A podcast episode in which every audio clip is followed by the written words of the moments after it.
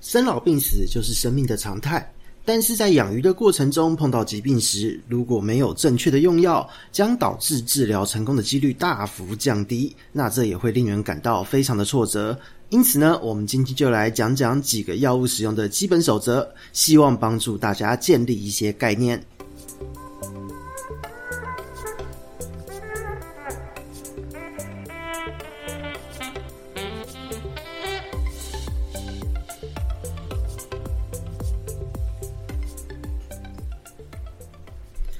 Hello，大家好，这里是与我同人说的梧桐，我们又见面了。这一阵子呢，因为梅雨季的关系，疾病仍然持续的发生。前一阵子一天密集的出现了十一、十二个的咨询哦，包含透过系统来的，透过呃脸书，透过各大社群跑来的，什么都有。那说真的，其实哦，忙到有点焦头烂额，连自己都觉得好像快要生病了。那在这些咨询的过程中呢，其实都有发生一些状况哦，就是绝大部分的鱼只呢，其实来的时候疾病都应该只是简单的处理就可以。解决掉，但是呢，在这个来咨询的客人之中呢，有很多的疾病案例，其实都已经被饲主做了奇怪的操作，比方说。呃，同时加了两三种的药物之后，觉得鱼好像快死了，才来做预约，或是说今天他先预约了今天的晚上哦，早上预约了晚上的咨询，结果呢，在下午传讯息说，因为他加了什么药，然后结果觉得鱼没有好转就死掉了，那所以想要取消掉咨询，就这一类的状况，其实在这一阵子发生的非常频繁，所以想说，诶，其实在这个时间点呢，就是教大家一些关于疾病的基本概念，那当然疾病的这个相关的议我们可以分很多的集数去说，但今天先讲一个基本的逻辑和概念，还有到底如果说你今天不来咨询也没有关系，但是当你自己要使用药物的时候，你一定要遵照的几个规则。哦，首先我们就先从不可以做的部分开始讲。第一个不可以做的事情是，不要在用药的时候乱加温。很多人会说：“诶，不是过去的经验都会告诉我们，用药的时候就是要加温嘛，要加盐嘛，然后那个药物要加倍使用，等等等。那其实呢，为什么会特别强调这一点？因为虽然在加温的过程，鱼的新陈代谢会变好，好，这是绝对的，但是细菌的毒性也会增加。”那过去大家最熟悉的说要加温的疾病，其实都是白点病，因为白点病的这个病原虫呢，会因为温度的关系缩短它的生活史。那当它生活史缩短，它就会更容易从鱼的体表上面脱落，然后呢被药物杀死。可是细菌性的疾病，当你使用加温去处理它的时候，它的细菌的毒性会增强，那这个时候鱼的虽然它的这个整个体力啊、新陈代谢会上升，可是其实你在做到的是一件恐怖平衡，在这个过程中，其实鱼的生理会有非常大的负担，所以如果你同时加温、同时使用药物，哦，在处理细菌性疾病的话。它很容易就会发生，就是在过程中暴毙的一个问题。所以呢，千万不要在用药的时候乱加温，你就维持大约是在二十四度上下左右的温度哦，以二十六度为一个基准哦，二十四到二十六做一个区间，就是一个 OK 的治疗温度了。那再来第二个不可以做的事情是，很多人都会说，呃，我可不可以在主缸中下药？可不可以整缸一起处理？坦白说，只有部分的药物可以这么处理。绝大部分的药物呢，特别是市售大牌的药物，它同时有好多种复方。如果你在主缸使用的话，其实当你的底沙、滤材，其实这个药物的浓度都会被稀释掉。那这个时候就会变成很容易有治疗无效的问题。除此之外呢，就是当这一些药物，碰到了你的滤材，碰到了你的底沙，碰到造景的时候，除了被吸附掉之外，它们还会有一部分卡在上面。比方说石头类、陶瓷类的滤材，它就很容易因为这一些药物卡在上面而缓慢的释出一些毒性。那在这样的状况之下呢，你在日后的照顾，如果你不更换这些滤材，它会持续的就会刺激鱼体。所以有的时候呢，就是如果你反复下药的话，那很容易会在连续操作二到三个月之后，你的鱼很容易会发生脱膜的现象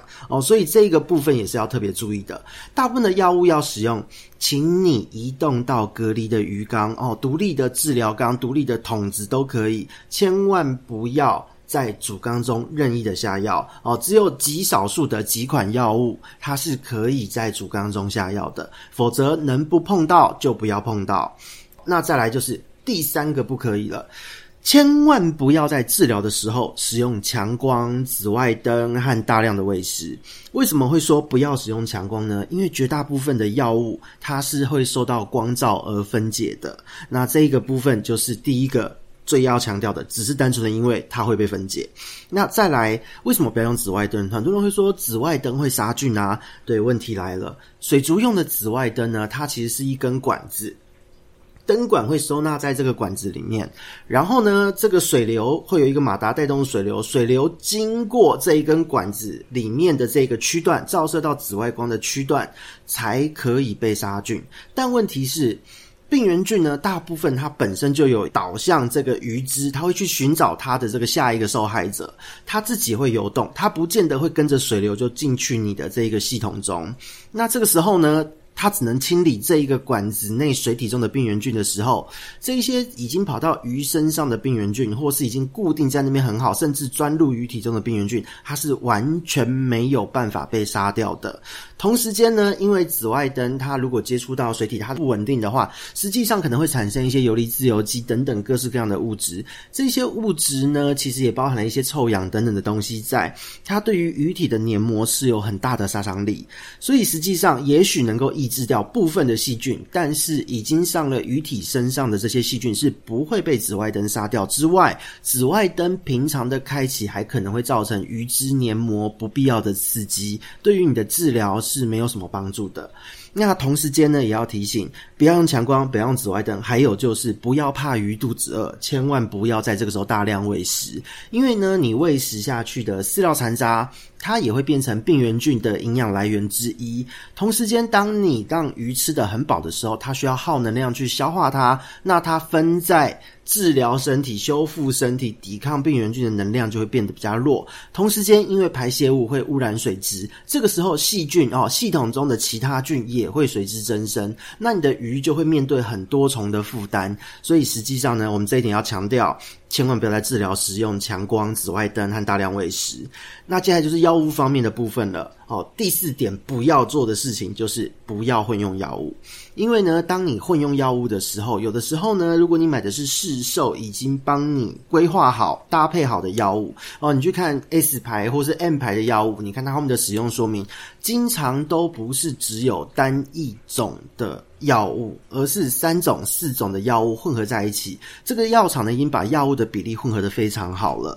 所以基本上你用这一罐就足以处理现在遇到的问题。因为在一般玩家的手上，很少会碰到很多种疾病一起发生的状况，通常都顶多就是细菌和原虫共同发生，很少会有好几种的原虫、好几种的寄生虫加原虫，还有遇上细菌的状况。所以呢，一款的药物通常就能处理好一般玩家手上的鱼的这个问题。如果呢，对于药物的概念不清楚，你同时间已经拿了一款药物，再同时加上第二款、第三款的药物，这个鱼它的肝脏会非常的忙碌，它同时间它可能要处理身体的发炎反应，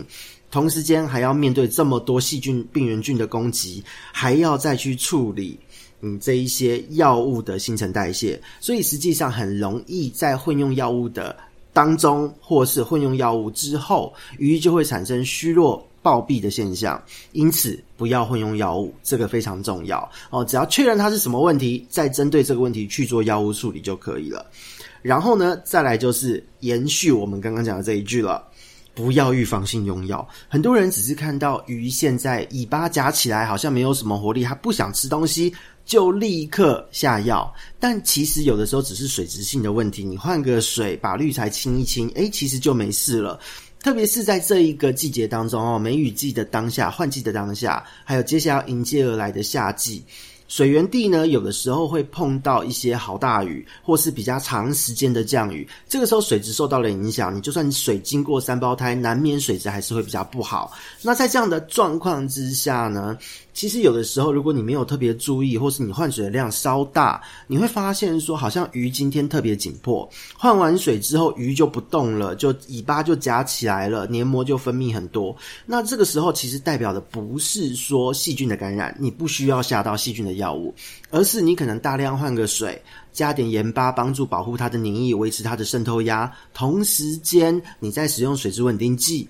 让你的这个水体中的一些刺激性物质能够被抓掉，这样就好了。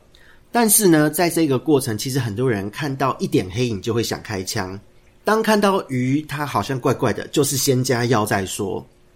那加的药物呢，如果只是单纯的温和的药物也就罢了。以我们这几天的案例来说，有碰到只是因为换水的紧迫，他就使用了过锰酸钾，使用了福马林这一些高伤害性的药物。那其实对于鱼只来说，它的负担也是非常的大。本来完全没事的哦，只是要换个水就好，结果忽然来了一票的刺激性物质去毒它的身体。这个我觉得鱼其实蛮可怜的啦。那个大家千万冷静哦，就是不要预防性的用药。那我们讲到这边呢，其实讲了五项不可以的东西，我们接下来要讲可以做的事情是什么？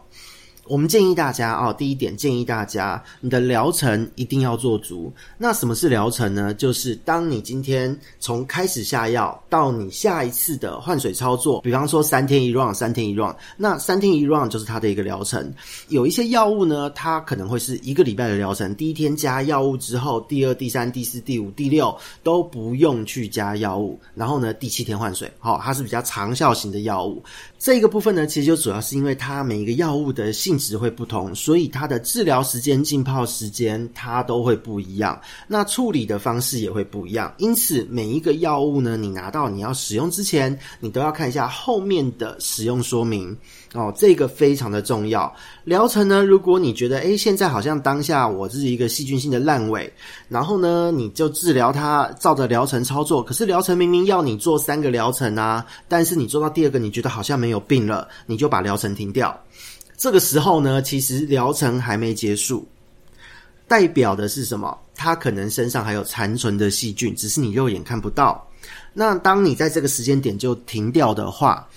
你之后。就会发现鱼它好像诶，药物移除后不到一个礼拜又生了一样的病，怎么又复发了？而且鱼的状况会更严重哦。这是因为在治疗的当下，其实药物对于鱼类来说也是有刺激性的，也是有部分伤害的。所有的药物都有，所以呢，如果你疗程做不足，你让细菌活了下来，细菌可能会有抗药性之外。鱼本身已经受到了刺激和伤害，它正在这个没有药的期间，正在代谢这些物质的时候，细菌变得更厉害了。可是你的鱼体变得更弱了，那你这时候再用同样的药物，你会发现鱼的反应会更差，疾病会更难治疗。所以呢，疗程千万不要偷懒。当今天它的使用说明是三个疗程，那你就做三个疗程，你千万不要跑两个疗程，看到没有症状就停掉。这个是很不 OK 的事情，所以请一定要记得，疗程是一定要做足的。即使他现在在第二个疗程，他就没有事了，你还是要做好这一件事，把第二个、第三个疗程都给他跑完，才能够确保病原菌被根除。其实这个概念呢，跟人类用药的概念是一样的。如果你拉肚子呢，就是有一些肠炎呐、之类的问题，也许医生会开药给你，他可能会开一些抗生素类的药物，他就会跟你强调。你要把药吃完哦，哦，这几包药你要按照时间吃哦，你不可以那个三天的药物，你吃到第二天没有症状，第三天就不吃咯。其实怕的就是万一你自行停药，在这个过程中细菌没有被杀干净，它又出来作乱，你等于一切都要重来。所以在这样的状况之下，疗程一定要做足。那再来就是，请大家要遵守使用的剂量。其实呢，遵守使用剂量这一点非常的重要，因为很多人对于药物的观念都会变成说，啊，我今天药物下去，它应该要几个小时内就立刻改善。可是事实上不是这样的，有很多的药物它是要经过比较长时间的酝酿。比方说以白点病来说好了，你杀的是在水中肉眼看不到的这一些虫体，已经在鱼身上的白点。是不会被药物杀死的。所以呢，在这样的状况之下，很多人会有错误的期待。他会认为说，如果我用两倍、三倍的药物剂量，那这样子是不是身上的点就会立刻掉下来？所以呢，我的病就好了。可是实际上不是这样的，因为这关系到寄生虫的生活史。只有说，在它正确的生活阶段，使用药物可以杀得死才是 OK 的。那这样子的操作也是对鱼体的负担比较小的。万一你今天药物下得很重，伤到了鱼体的根本，那他要花更多的心力去代谢这一些毒素，这一些药物的毒素，那他的肝脏负担就会更大。这个时候呢，就会造成说，可能他的后遗症会很强烈。比较轻一点的呢，有可能是他就是绝育生不出来；比较严重一点的呢，他甚至会可能在下药之后就会直接的暴毙哦，大约会在两个月到半年不等的时间，你会发现这条鱼怎么养都不会瘦，食欲越来越低呢，然后某一天就忽然腹水。那腹水的时候又常常被人误认为是有细菌感染，可是腹水通常都是肾脏败坏而导致的症状。所以实际上，在这个状况之下，很多人以为是细菌，又滥用药物，再次下一个药，这一条鱼就活活被你毒死了。所以我们都会说，有的时候遇到客人，他说他的这一个药物，他使用了三倍的剂量，我们就会开始在内心都会自己有 OS，都说。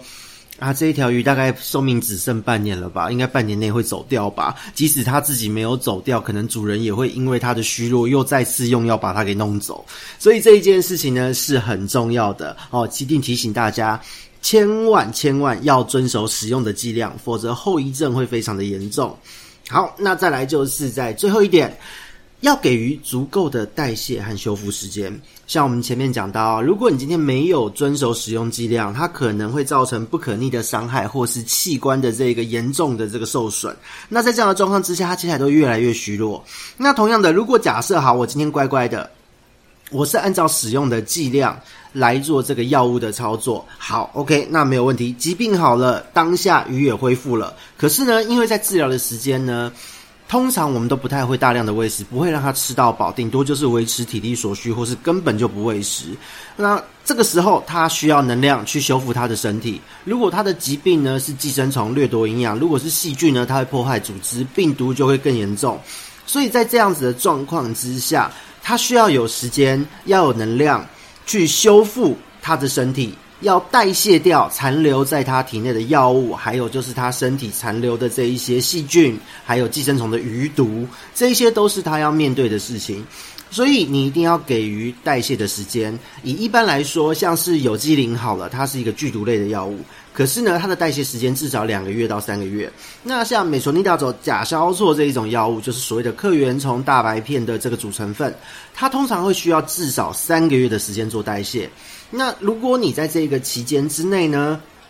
做好他身体的营养补给，让他可以更快的去代谢。比方说，你添加一些维生素等等的，因为像维生素 C 可以帮助这一些。肝脏受损的这一个组织的修复，同时间可以避免部分的药物在它的肝脏沉积。同时呢，因为你在补充维生素 B 或是在均衡饮食的时候，对于它的整体新陈代谢、肝功能或是它的肾脏的机能都会有一些正面的帮助。所以呢，你透过正确的营养补给、维生素的额外补充，这个等于是在做一个病后的滋补。这一些动作呢，都可以帮助你的鱼缩短它需要的代谢时间。缩短它需要的修复时间，可以让它更快速的回归到一个健康的水平。所以实际上这三件事情就是所谓的 OK 的部分，疗程一定要 OK，要做足。使用剂量一定要乖乖的遵守，没有第二句话哦。那再来就是给予足够的时间，让它代谢残留的药物毒素，修复它受损的组织器官。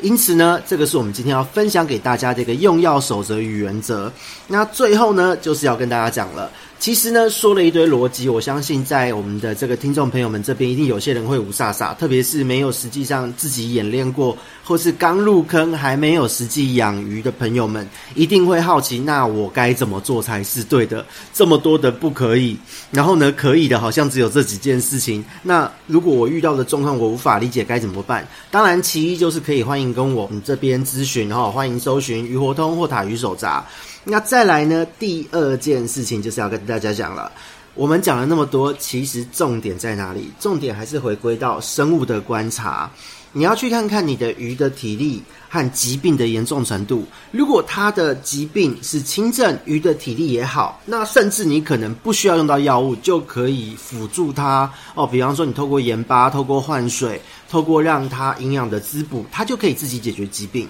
哦。鱼是蛮强壮的生物哦。那如果说今天也许它已经体力没有那么好了，然后疾病也变得严重，那你要用药物，可能要温和一点的药物。如果用太强，它可能会直接被你一波带走哦。不是疾病哦，是药物把它他一波带走。那再来呢，就是要记得哦。观察，然后看他的状态，隔离他，把他在一个独立的治疗缸中做治疗，使用于当下的状态哦，他的体力、他的疾病状态都能够承受的一个药物哦。用这样子的药物之后呢，乖乖的走完完整的疗程，把病原菌全部清到一只都不剩之后。你这个时候呢，让他调理完成他的身体哦，维持一个好的水质，还有提供他充足的营养，好好的饵料，好吸收的食物，帮助他，让他可以很好的代谢掉这些药物，还有修复他受损的组织器官。其实呢，